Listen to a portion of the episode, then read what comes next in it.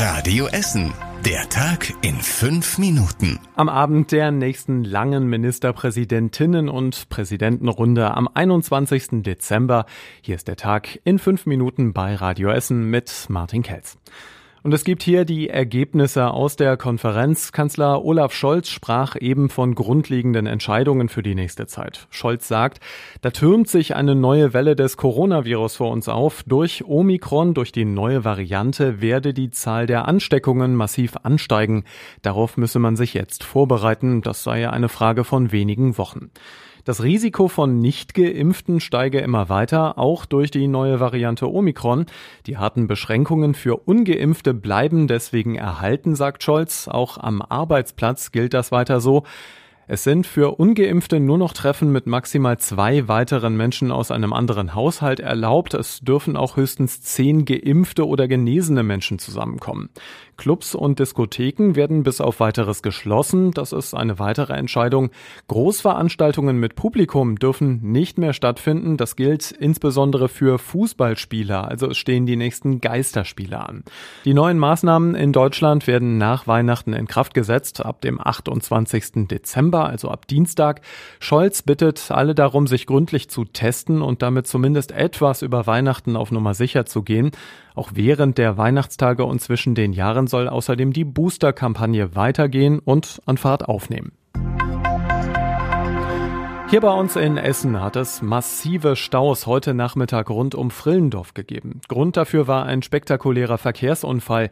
Ein LKW ist unter die Bahnunterführung an der Elisenstraße Ecke Elisabethstraße gefahren. Dabei ist der aufliegende Container des LKW runtergerissen worden und lag dann quer über alle Fahrbahnen verteilt. Die Straße ist komplett gesperrt worden. Der Baucontainer ist daraufhin mit schwerem Gerät geborgen worden. Laut Polizei ist niemand verletzt worden. Unklar ist, ob der Container selbst selbst noch zu gebrauchen ist. Die Stadt Essen kann aktuell noch nicht genau sagen, wann der neu zugelassene Impfstoff des US-Konzerns Novavax bei uns verimpft werden kann. Das Vakzin ist ein sogenannter Totimpfstoff, weil hier abgetötete Krankheitserreger enthalten sind. Deswegen sind dabei Impfstoffskeptiker möglicherweise eher zu einer Impfung bereit. Die Stadt rechnet damit, dass es in den ersten Monaten 2022 die ersten Einsätze gibt. Unterdessen werden auch in Essen neue Todesfälle heute gemeldet. Die Stadt Essen hat zwei weitere Fälle bei über 70-jährigen Menschen bestätigt. Damit steigt die Zahl der Todesfälle in Verbindung mit Corona in Essen auf jetzt 651. Die Impfangebote für Kinder werden bei uns in der Stadt offenbar gut angenommen. Zum Kinderimpftermin in Werden kamen gestern mehr als 560 Kinder, etwas mehr als zum Start letzten Freitag in Altenessen. Unser Radio Essen Stadtreporter ist dabei gewesen und hat auch Eindrücke mitgebracht. Also ähm, wir haben nicht diskutiert, aber sie, unsere Eltern meinten halt, dass wir geimpft werden sollen und wir hatten halt auch nichts dagegen. Er wollte auch direkt selber geimpft werden, ja. Wir haben auch gesprochen darüber und haben dann alle zusammen entschieden, das was machen wollen. Also ich fand es jetzt auch gar nicht so schlimm. Man kann sich impfen lassen. Und da ist viel Musik drin. Die Sternsinger bei uns in Essen verlängern ihre Tour wegen Corona quer durch Essen. Das Bistum Essen meldet, dass die Sternsinger-Aktion bis zum 2. Februar ausgeweitet wird. Dadurch sollen die Gruppen laut Bistum in der schwierigen Zeit jetzt mehr Menschen erreichen können. Die Sternsinger sammeln Spenden und schreiben dann den Segen an Haus- und Wohnungstüren.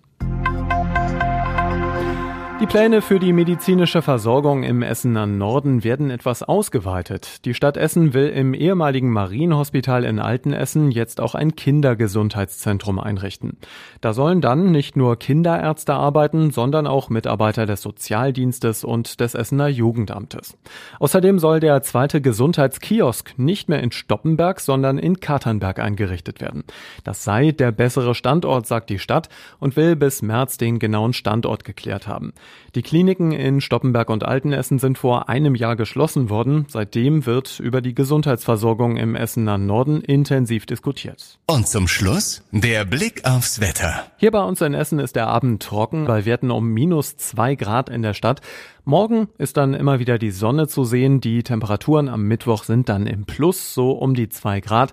Der Donnerstag bringt dann sogar so sechs Grad an der Spitze und Sonne ist dabei. Und der heilige Abend dann sogar bis neun Grad. Also das wird nix mit White Christmas. Soweit der Tag in fünf Minuten hier bei Radio Essen. Wir sind morgen zurück mit den aktuellsten Meldungen hier aus der Stadt ab 6 Uhr im Programm und wir hören uns dann morgen wieder hier beim Podcast. Bis später. Das war der Tag in fünf Minuten. Diesen und alle weiteren Radio Essen Podcasts findet ihr auf radioessen.de und überall da, wo es Podcasts gibt.